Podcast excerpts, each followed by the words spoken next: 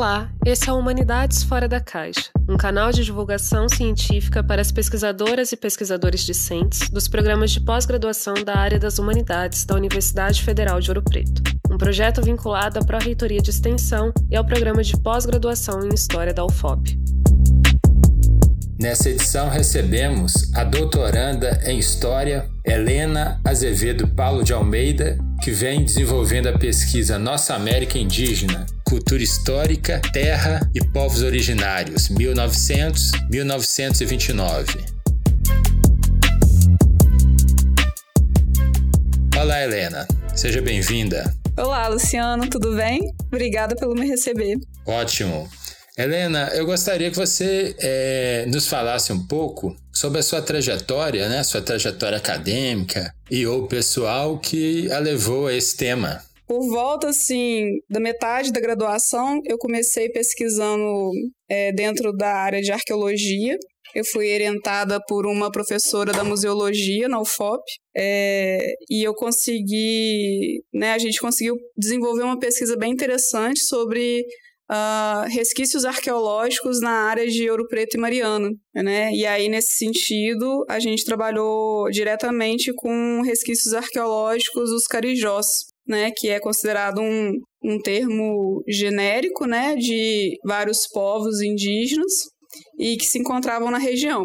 A pesquisa durou pouco mais de um ano e eu acabei, depois dela, é, desenvolvendo uma pesquisa dentro do período colonial, né, junto é, a dois orientadores na UFOP também. Foi o tema do meu TCC, e, mas com a finalização da graduação, né, apesar de, de eu, eu aprendi muito com essa pesquisa, devo muito a ela, porque ela abriu meus olhos para muitas temáticas as quais é, eram invisíveis para mim, é, eram invisíveis porque elas são constantemente invisibilizadas, que são as demandas dos próprios povos indígenas, né, na nossa atualidade. E aí, nesse sentido, é, a partir dessa demanda, né, dessas demandas, eu é, submeti um projeto no mestrado, né, no, no programa de pós-graduação em História da UFOP, é, para trabalhar como que os indígenas são representados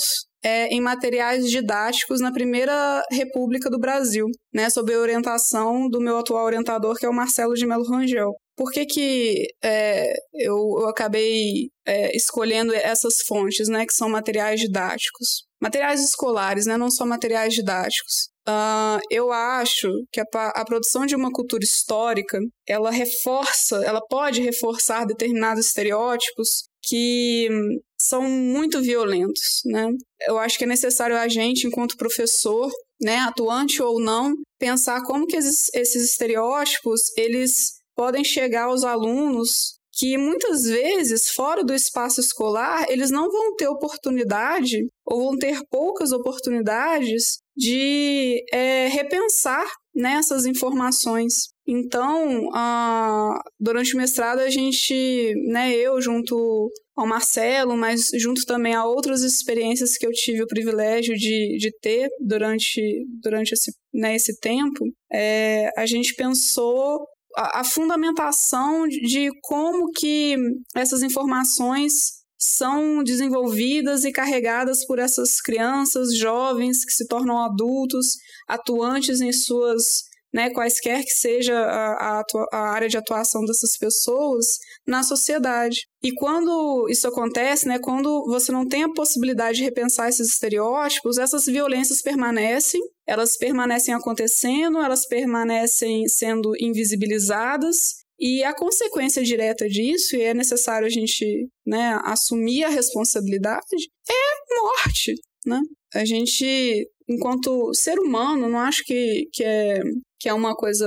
Eu acho que é uma coisa própria do nosso tempo, né, que, que tem sido intensificada, mas a gente tem a tendência de se afastar de, de de situações que não correspondem ao nosso dia a dia, né, se afastar fisicamente, intelectualmente, é, e, e se proteger dela, dentre aspas, de alguma forma, isso é muito perigoso. Uh, essas violências acontecem, né, nesse momento que a gente está conversando aqui, é, indígenas são ameaçados, assassinados, fora as violências simbólicas que, que eles sofrem o tempo todo. Então, eu acho que é, aí é uma posição minha mesmo. Eu acho que a, a gente, enquanto professor, a gente tem que assumir responsabilidade o tempo todo em relação a, ao tipo de informação que a gente pode vincular na, nas nossas aulas. E, e a partir disso, uh, eu, né, eu defendi o mestrado em 2016, é, atuei como professora substituta na UFOP, cresci muito com isso, tive mais oportunidades ainda para poder pensar essas, essas ações, essas situações. E é, fiz o processo seletivo de novo na UFOP, pro, no, no programa de pós-graduação, agora para o doutorado, e entrei no doutorado em 2018. a pesquisa permanece no, no período de Primeira República, eu acho que é um período muito importante para a gente, a gente carrega muito resquício no que tange ensino de história desse período, e eu acho que é preciso a gente revisitar ele constantemente, nós enquanto professores. É, mas uh, eu mudei um pouco a fonte. Eu continuo trabalhando com materiais escolares, e aí materiais didáticos, livros de leitura, que são muito importantes também no período, mas aí eu também adentro um pouco é, o, a esfera pública, né? Sobre como que o debate sobre os indígenas, né? E aí é indígena mesmo, um termo bem genérico, porque é o termo que é utilizado, como que esse debate sobre os indígenas acontece dentro da esfera pública. E aí, dentro de uma esfera pública, né, no, no sentido adulto, né, em jornais de, de grande circulação, e também uh, na esfera pública pro, no âmbito é, infanto-juvenil, parte de uma revista que é a Tico Tico, que é considerada a primeira revista para esse público no, no Brasil. Né, eu estou para qualificar agora, vamos ver o que, que a banca vai falar sobre o desenvolvimento da pesquisa, é, mas essa é a minha trajetória, assim, bem resumida, apesar de eu ter falado muito. Helena, essa a discussão que você propõe, né, no doutorado, articulando aí questões né, extremamente importantes, né, de um momento é, fundamental para a gente pensar, né, inclusive o tempo presente, né, brasileiro, que são os anos iniciais do século XX, né, e a constituição aí de um, uma cultura histórica republicana, etc., né, é, eu gostaria de te escutar é, né, falando um pouco mais sobre a pesquisa atual, principalmente esse aspecto né, que você já chamou atenção na, na fala anterior, de como que a, a cultura histórica, né, que é, permeia né, uma série de, de espaços, de produtos, né, como, por exemplo, os materiais didáticos, as, os materiais de leitura, né, possibilita as, as pessoas né, de um dado contexto histórico imaginarem né, o, passado, né, o, o, presente e, por que não, né, as projeções de futuro. Então, gostaria de escutar um pouco né, como que está sendo pesquisar esse tema ne, sobre esse assunto né, e nesse momento fundamental para a gente é, compreender né, a história brasileira. Às vezes está sendo muito revoltante, porque é muito frustrante uh, perceber que uh, determinadas informações que são completamente estereotipadas, são vinculadas em, em, em, grandes mídias naquele momento, né, em grandes mídias, e aí considerando também né, em grandes materiais como a, a grande tiragem de, de, material, de material didático, é, e como essas informações permanecem, né, há transformações nelas, mas permanecem com esse com essa carga pejorativa de, de separação, uh, de estereótipos completamente absurdos. E como isso permanece, né?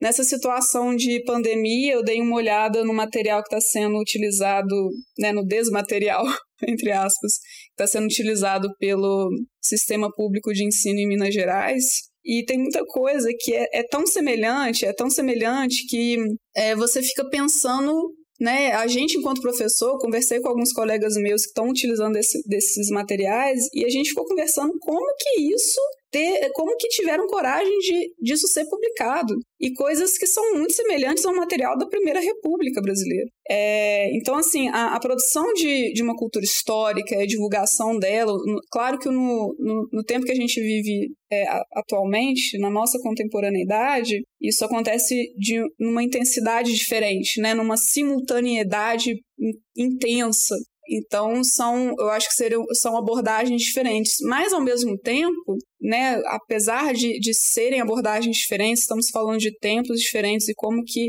uh, as pessoas lidam com, com essas informações de maneira diferente, os estereótipos não são tão diferentes assim. Eles são intensamente semelhantes. E eu acho que a gente pensar cada vez mais né, a divulgação histórica fazendo parte desse aprendizado, essa aprendizagem histórica, é, é cada vez mais uma ação ética e política da nossa parte enquanto professor. E a gente tem que atuar cada vez mais. Eu é, acho que é por isso que ações e projetos como esse, né, que é Humanidades Fora da Caixa, são tão necessários. Porque é preciso ocupar esses espaços de divulgação científica. Porque se a gente, enquanto professor, não ocupar esses espaços, esses estereótipos vão permanecer. Isso aí a gente está falando só de temática indígena, né? só não como se fosse algo menor, mas a gente está falando de uma temática que toca em discussões tão profundas e tão necessárias da nossa sociedade. Mas tem tantos outros temas em que pessoas que são